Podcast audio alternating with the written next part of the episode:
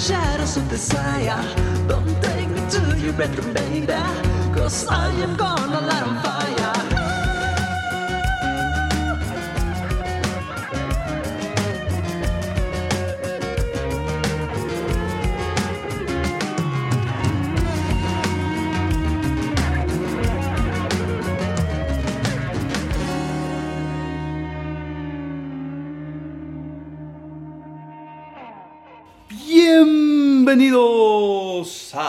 3 a 3, dos minutos de entretenimiento y cultura.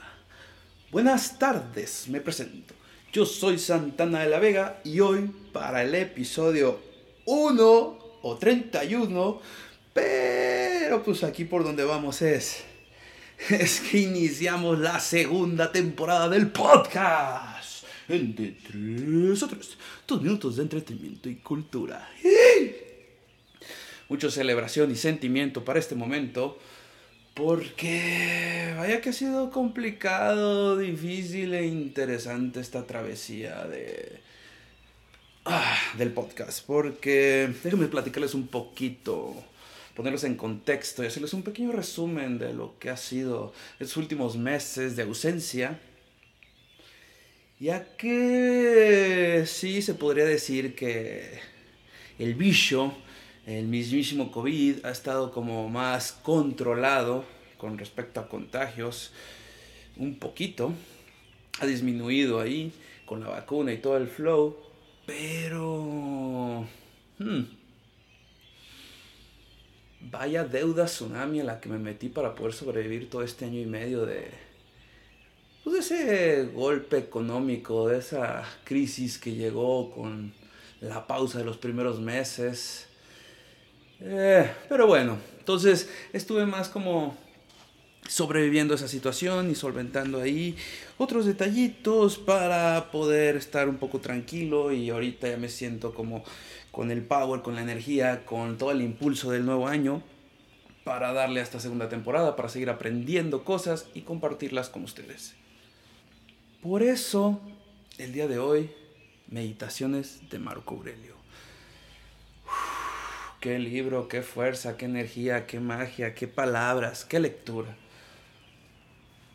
La primera vez que me lo mencionaron fue hace ya como año y medio, pero no le presté mucha atención, fue solo como de, ah, ok, meditaciones, Marco Aurelio, me acuerdo del personaje del gladiador, de emperador Marco Aurelio, esa era como mi referencia.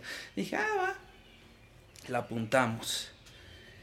Pero nunca le di seguimiento, no estaba como que en el momento. Después llega el episodio 27, el de Fuego Rojo, que fue como el cierre del ciclo de la primera temporada del podcast. Ahí, pues ya, dije como que siento que aquí fue, se acabó. ¿Qué sigue? Y estaba indeciso, estaba un poco perdido, estaba confundido y pues no sabía, dije, sí, hasta que no purifique mi mensaje, mi intención, no le voy a seguir. No sé por dónde ir, no sé qué línea darle, entonces mejor creo que aquí es el momento de una pausa o despedida. En ese momento no lo sabía, simplemente tenía curiosidad y cierto de que no, no puedo dejar el podcast porque es algo que me está dando vida, es algo que me está dando información y me está dando contenido para yo hacer unos viajes de introspección, unos viajes internos que me hacen descubrir muchas cosas que no conocía de mí mismo. Y a la vez, si eso lo puedo compartir, wow. ¿Y qué pasó? Pues que en estos meses de ausencia de grabación, empezaron a llegar muchos mensajes y muchas señales de que la gente lo está consumiendo y que está conectando con el contenido, que está conectando con la información que estamos dando. Y solo tengo que decirles gracias a todas esas personas que me hicieron como muestras de cariño, de apoyo y de lo que les ha servido lo que hemos estado grabando para ustedes. La segunda aparición en mi vida de lo que fue Marco Aurelio fue al estar como agarrando ejemplos y yo creo que muchos de ustedes lo escuchan, el podcast creativo de Roberto Martínez. Ahí él cita mucho este libro, Meditaciones de Marco Aurelio. Y ahí fue donde dije, ok, me gusta lo que él platica de ese libro. Interesante, creo que lo voy a buscar. Y a los días vi una película de algo del título sobre venganza de este Antonio Banderas en Netflix y fue cuando, cuando vi que parte del trip fuerte de la película es cómo autocontrolarse y cómo conocerse y sale citando y aparece el libro de meditaciones de Marco Aurelio fue cuando dije esto ya es una señal donde tienes que leerlo ya no lo pude encontrar en físico hasta ahora también en la fila estuve buscándolo aunque ya lo había escuchado en audiolibro fue como mm, no lo encuentro en físico pero pues bueno me lo venté en audiolibro lo descargué después, lo compré en Amazon, en el Kindle. Y qué lectura, qué pasajes, qué reflexiones, qué palabras. ¡Wow! Cuánto aprendizaje. Cuánta conexión de palabras de hace dos mil años, donde el autor, gran emperador romano, wow, wow, wow, wow, o sea, se escribió hace más de dos mil años y sigue siendo muy actual su mensaje. Lo que predica es que en sí algo que me impactó es que, o sea, el libro son realmente como recopilaciones de sus diarios, porque él estaba en el campo de batalla frente a los, no me acuerdo cómo se llamaban, pero estaban esas guerras y pues ahí en su tiendita en las noches, como que antes de dormir para al siguiente día agarrar la espada y comandar al ejército, hacía un par de escritos y sacaba sus reflexiones. Y por eso, meditaciones de Marco Aurelio. Está muy loco porque, como les digo, sus palabras se sienten muy presentes, muy en la actualidad, muy, o al menos así lo hizo, lo, hice, lo sentí yo, porque qué viaje, o sea, me dieron muchas respuestas a cosas que tenía en mi cabeza y me dio muchísima calma y me orientó como no tiene una idea, que por eso me gustaría recomendarlo totalmente, o sea, que, que se dieran la oportunidad de leerlo, porque, wow, son, es un libro con 12 tomos y en cada tomo tiene como diferentes temas de los que habla y no van a dejar de, de aprender, o sea, va a ser leer dos, tres reflexiones y pausa. A ver, ¿por qué esas reflexiones que él tuvo, que dejó escritas, los van a hacer reflexionar a ustedes? Entonces ahí empieza el juego, empieza lo lindo, ese viaje de introspección donde una persona tan sabia te va guiando y, bueno, al menos así lo sentí yo y así me funcionó. También cabe decir que que Marco Aurelio es como un referente del pensamiento estoico, que también fue algo así que me impactó muchísimo, pues por la filosofía estoica, donde es como tú decides qué pasa con tu entorno, con lo que te llega a suceder, desde qué decisión le vas a dar para guiar tu, respuesta, tu, la forma en cómo respondes a, lo que te, a los actos que te llegan. Hablando un poco más de eso, déjenme compartirles un poco de en sí lo que yo encontré como mandamientos estoicos, que era la conciencia de la muerte, o sea, hacer presente que todos vamos a morir, que es parte de la naturaleza la muerte, entonces que hay que vivir como si fuera tu último día.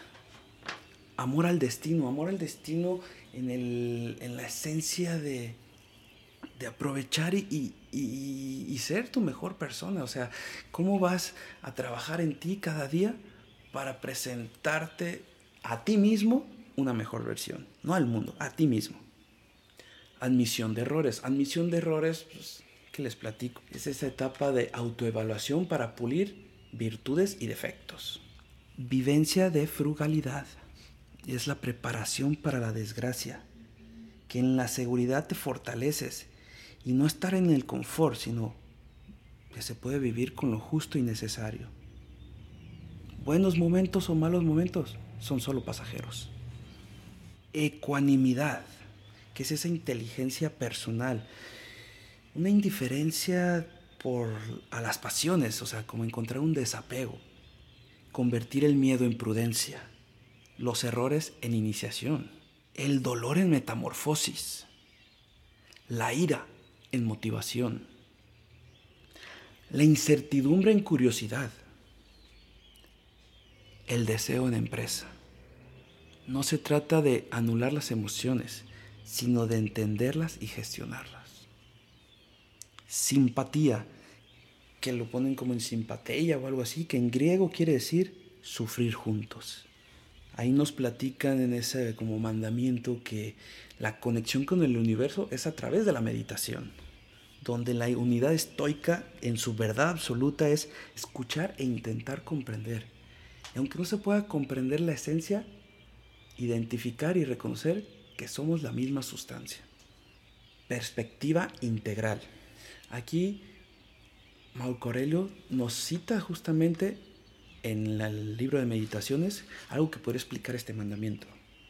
Es como tener una visión desde lo alto que pone todo en perspectiva. Y él dice así. Adoptar una vista de pájaro nos permite ver todo a la vez, ejércitos, comercios, banquetes, ceremonias, nacimientos y muertes, ruidosos tribunales y silenciosos arenales. Diferentes personas y elementos entremezclados y organizados en una absurda combinación de opuestos. Y que desde esa visión en lo alto puedes tener un mejor entendimiento de todo lo que está sucediendo. Neutralidad moral. Lo que realmente importa son las acciones que generan eventos.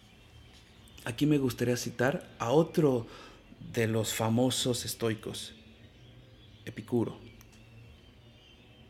Las cosas no son buenas o malas en sí, sino en la manera en que las interpretamos. Elige no ser dañado y no sentirás daño.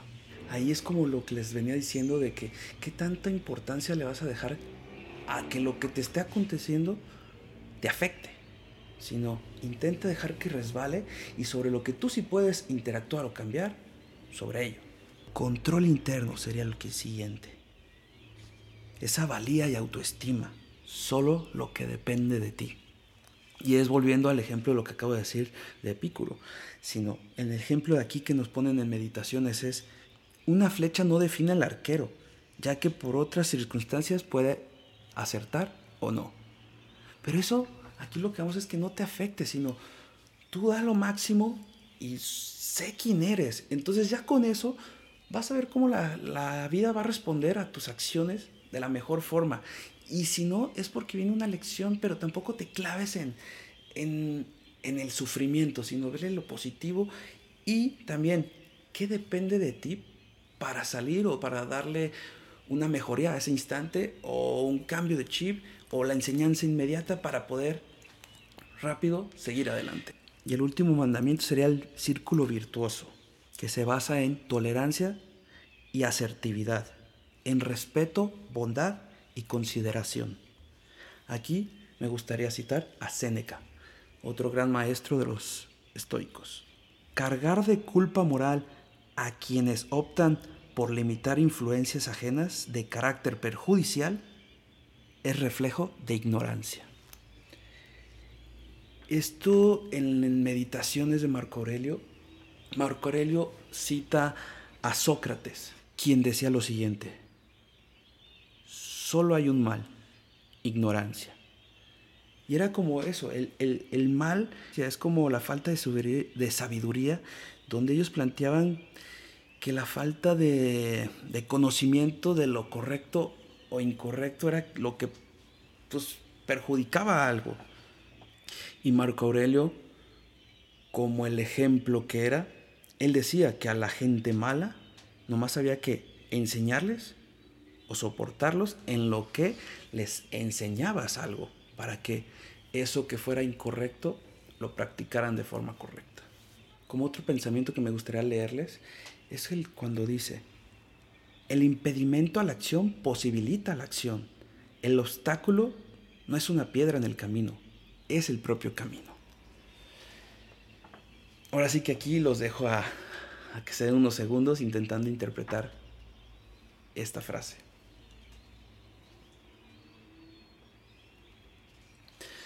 Porque parte de, lo que yo he aprendido en esta lectura, pues es eso, es como los retos diarios te van formando. Y a la vez me hizo como mucho clic este libro por muchas cositas que yo lo que aprendí las enlisté para no estarles como yo quisiera leerles todo el libro, pero sería como muy muy tardado, entonces hice como un más qué es lo más fuerte, lo que más tocó en mi ser, que dije, en esto tengo que analizar para trabajar en ello en mi vida.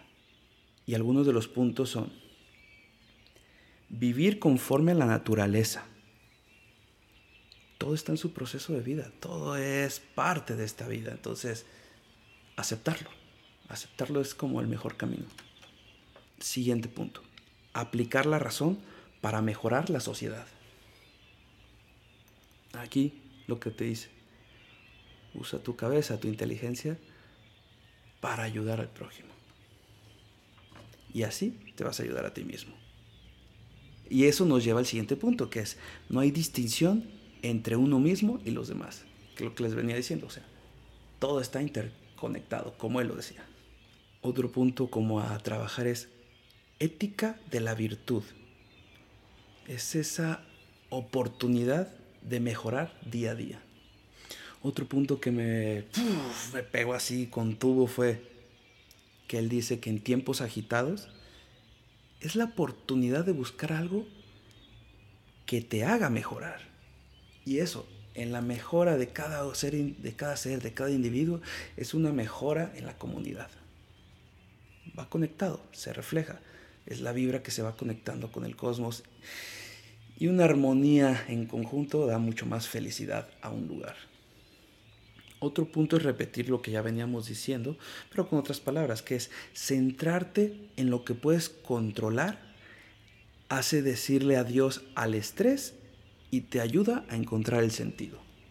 Lo que decíamos, y ahorita está muy loco porque el último libro que leí fue de Víctor Frank, que es El hombre en busca de sentido, y todo esto me vino así como en un combo que hoy me motiva a estar aquí grabando este nuevo episodio. Otra frase que enmarqué fue, el cambio es lo único constante en la vida. ¿Qué les puedo decir a eso? Lo creo completamente. Después también te cita un ejemplo de Séneca que me gustó apuntar para poderlo compartirlos con ustedes y yo también llevarlo a la práctica. Dice que Séneca antes de dormir, cuando todo está en silencio, se hacía tres preguntas. ¿Qué hice mal? ¿Qué hice bien? ¿Y qué puedo hacer mejor? Esas tres preguntas sobre lo que fue su día al anochecer, antes de dormir, se los dejo de tarea para quien lo guste hacer, a ver qué pasa. También Seneca decía, estar siempre ocupados no es bueno te distrae de lo importante. y bueno, pues a los que me conocen en persona, saben que soy una persona que le gusta estar en movimiento, pero hasta que se ciega y no ve que esa forma de estar en ocupado también no es tan sano. Entonces fue un golpe a mi realidad que me hizo abrir un poquito los ojos. No te voy a decir, ya tengo la vista clara. No, no, no pero sí me dio una sacudida de ver otra perspectiva, otra opción, otro camino. El siguiente punto es, ¿qué estás haciendo y por qué lo estás haciendo? Volvemos. En mi vida personal fue de mucho conexión porque me hace recordar el momento de lo que yo estaba, según eso, haciendo para llegar a una meta y la vida me dio una sacudida con un choque brutal que fue pérdida total y me hizo preguntarme estas personas, que diga estas preguntas, y yo me quedé así de... Mm". Entonces ahorita que las vuelvo a leer, me hace recordar ahí, y creo que estoy tomando la decisión correcta al hacer esos cambios que me están llevando a nuevas enseñanzas, a nuevas ilusiones, a generar una esperanza que no es que se había perdido, pero sí se había apagado, y meterle otra vez el corazón y sentimiento a este proyecto que va de la mano al siguiente punto. No te estreses por hacerte ver valioso. Mi enseñanza con el corazón. Si vas a hacer algo, hazlo desde el corazón y que conecte y lleve el mensaje a donde tenga que llevarlo. Tú ya lo creaste, déjalo ir. Que le ayude a quien le tenga que ayudar. El dinero como herramienta es el siguiente punto que va conectado con lo de la fama, porque sí, parte del sacudidón y golpe de por qué no seguí es como diciendo, yo le estoy invirtiendo muchísimo, no solo mi tiempo, que eso no para mí no me cuesta, porque realmente era como algo que me genera aprendizaje y crecimiento. Y si lo puedo compartir, qué mejor. Pero sí estamos en una situación de, les digo, de survival mode, que invertir en dinero, en hacer como los episodios más elaborados y meterle producción, si era como de, ay, ahorita no puedo. Entonces, también me llega ahí como la respuesta de, tranquilo, con lo que hay, es lo que hay, aprovecha, utiliza bien tus recursos y después, solito la vida te va a ir dando el impulso económico que necesitas para llegar a más gente. Ahorita tranquilo, los que me estén escuchando, se los agradezco de verdad. Y solito el mensaje se va a compartir. Eso me dio como esa calma de decir, con el corazón, Adrián, recuerda, corazón. Que nos lleva al siguiente punto en donde habla sobre la fama y que te dice que todo es pasajero. Y ahí te toma como una fusión con el trip de la muerte, de que te cita de ejemplo de hasta Alejandro Magno, que era tan famoso, se murió. O sea, chill out. Y ahí algo loco que no lo tengo ahorita en mis apuntes, pero me estoy acordando, es como él decía, que, que la muerte nos llega a todos y que en sí una persona, por el tiempo, a final del tiempo, o sea, no es que se olvide, pero cuando se acaba el linaje de tu linaje, del linaje, del linaje y así, bye, o sea, deja tu huella ahorita, en este instante, vive por ti, por este momento no por querer dejar un legado, porque al fin de cuentas se va a acabar. Y está bien loco, porque un día lo estaba platicando con un amigo y él me dijo, qué loco que él creía en eso, pero en sí su mensaje de hace más de dos mil años sigue estando presente. Entonces sí fue como, ¿what? pero bueno, eso fue un trip que me acordé ahorita con esta frase. Que ahorita viendo los apuntes, veo que viene de la mano con, con su intento de ser lo más justo. Era como diciendo, yo veo a todos por igual. Y si algo era como tan popular, que la popularidad del movimiento, si se refleja tanto, es como la muestra de su decadencia. Entonces que aprovechar a que eso, ese ruido que está haciendo, esa atención que está llamando, sea útil para la gente. Otra frase que apunté es, el valor de un hombre es igual al de sus ambiciones. Me quedo en silencio para que ustedes hagan sus propias ideas al respecto.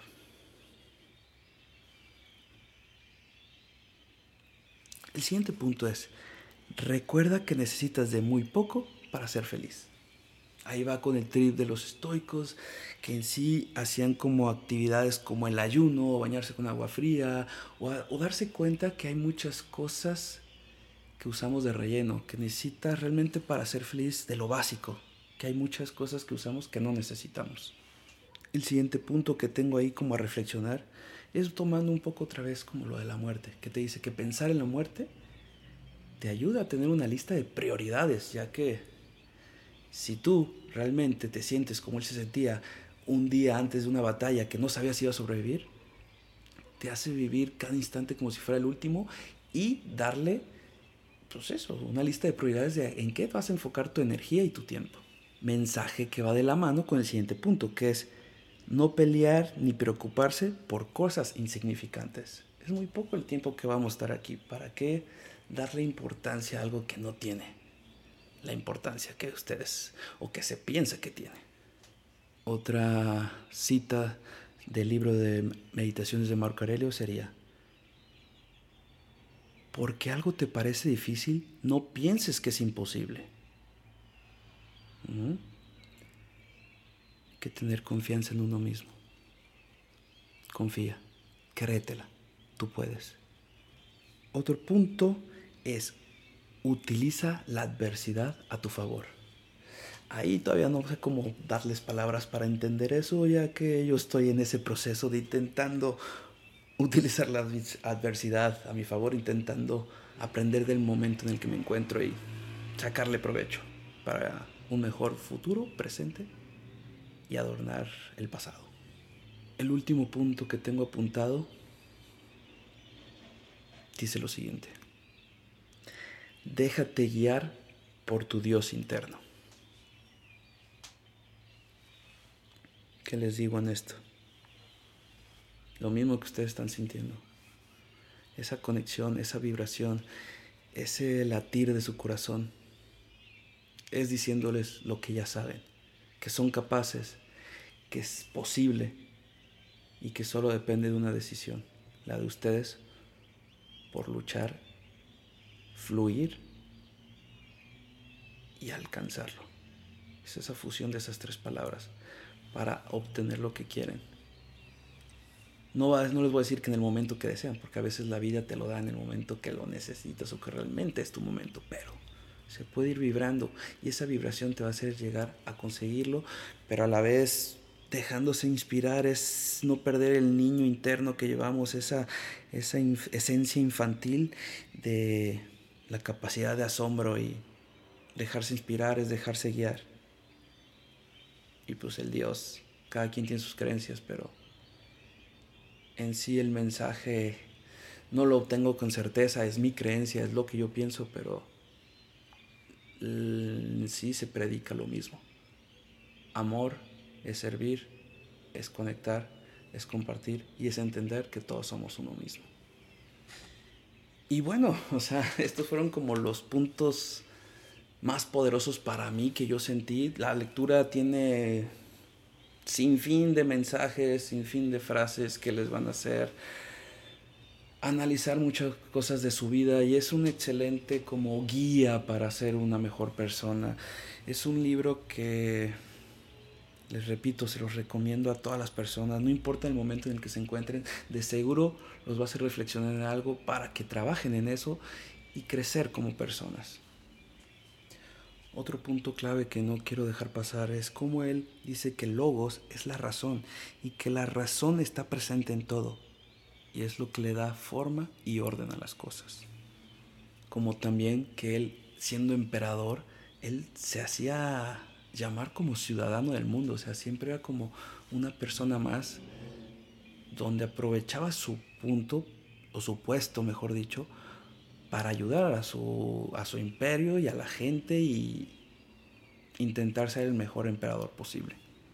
También él decía mucho que la libertad de la mente era encontrar esa independencia, esa característica o, poder, ese poder de aislar tu mente principalmente de los deseos y las preocupaciones del mundo, ya que los humanos somos como dioses en la tierra que si tenemos el comportamiento apropiado, podemos dejar las reglas necesarias para ser libres, donde la humildad es esencial para ser un buen alumno. Te ayuda con el objetivo de observar las cosas de la forma que eran para aprender a valorarlas de acuerdo con su naturaleza. Y así él, cuando algo era como malo, ya les decíamos, él les decía que también el mal es la oposición del bien, donde todos nos podemos equivocar y por eso no se deja ofender. Volvemos a lo mismo con, la, con el pensamiento estoico de que era más la ignorancia. Otro punto clave que era sobre su pensamiento que nos, nos deja en este libro es la oportunidad o el intento de ver la vida de manera desinteresada. ¿Qué quiere decir con eso? Sin juzgar mantener una pureza mental. Y con eso en la forma de ayudar es a través de la rehabilitación en vez de la venganza. Ya que él decía que el dolor puede ser peor cuando el hombre cree que tiene un motivo de castigo y que quejarte de tus responsabilidades es un desperdicio de tiempo, de energía, de pensamientos y de muchas cosas. Que se podría concluir que su pensamiento con su mensaje poderoso era que el tiempo en la tierra es limitado, por eso hay que usarlo lo mejor posible. Lo cual me lleva a concluir como los puntos de su pensamiento con una frase que es, la esencia de cualquier evento depende de cómo lo percibas. Volvemos. Es tu decisión cómo dejas que algo te afecte o no. Cómo respondes desde tu decisión y la actitud que tomas para llevar a cabo como consecuencia.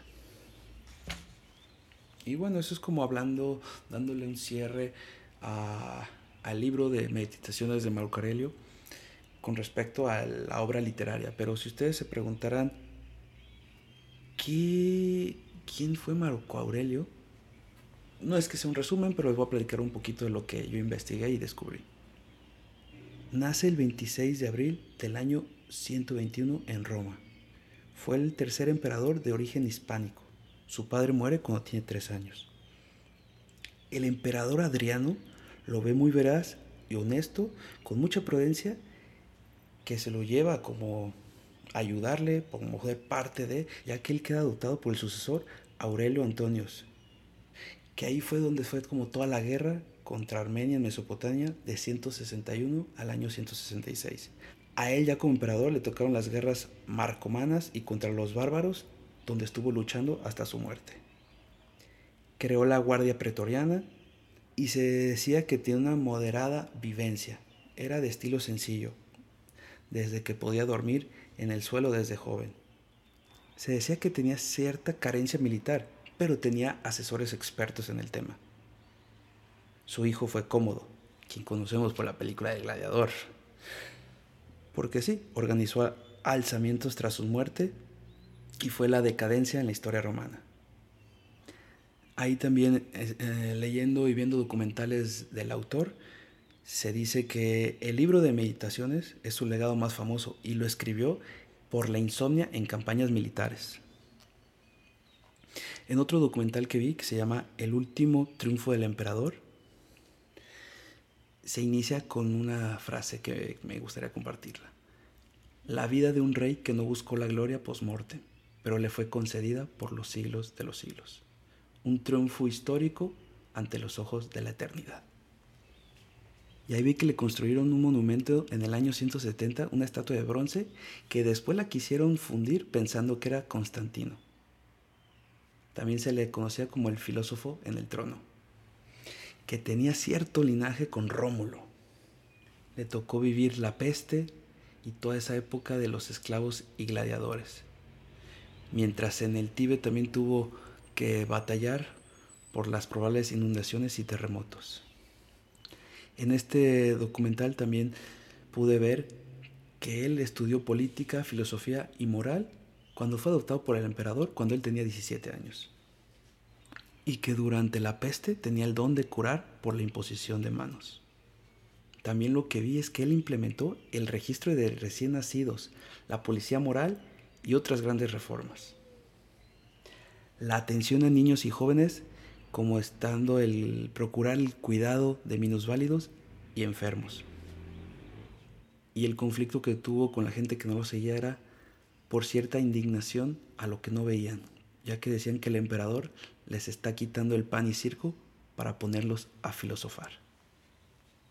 Su muerte fue misteriosa, casi con 59 años, que fue como similar a lo que pusieron en la película, solo que no fue directamente su hijo quien se rumora que sí mandó un ciego a envenenarlo con una manzana.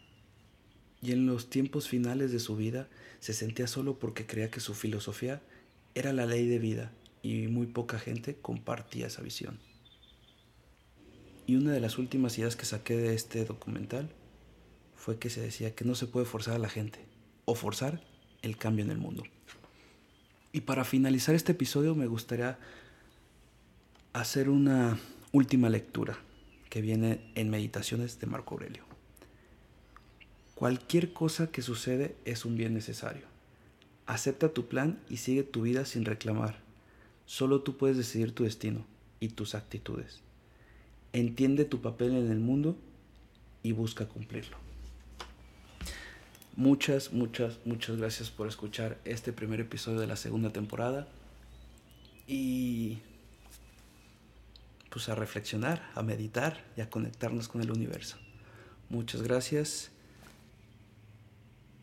y que tengan linda tarde, noche o día. Bye bye. Bye bye.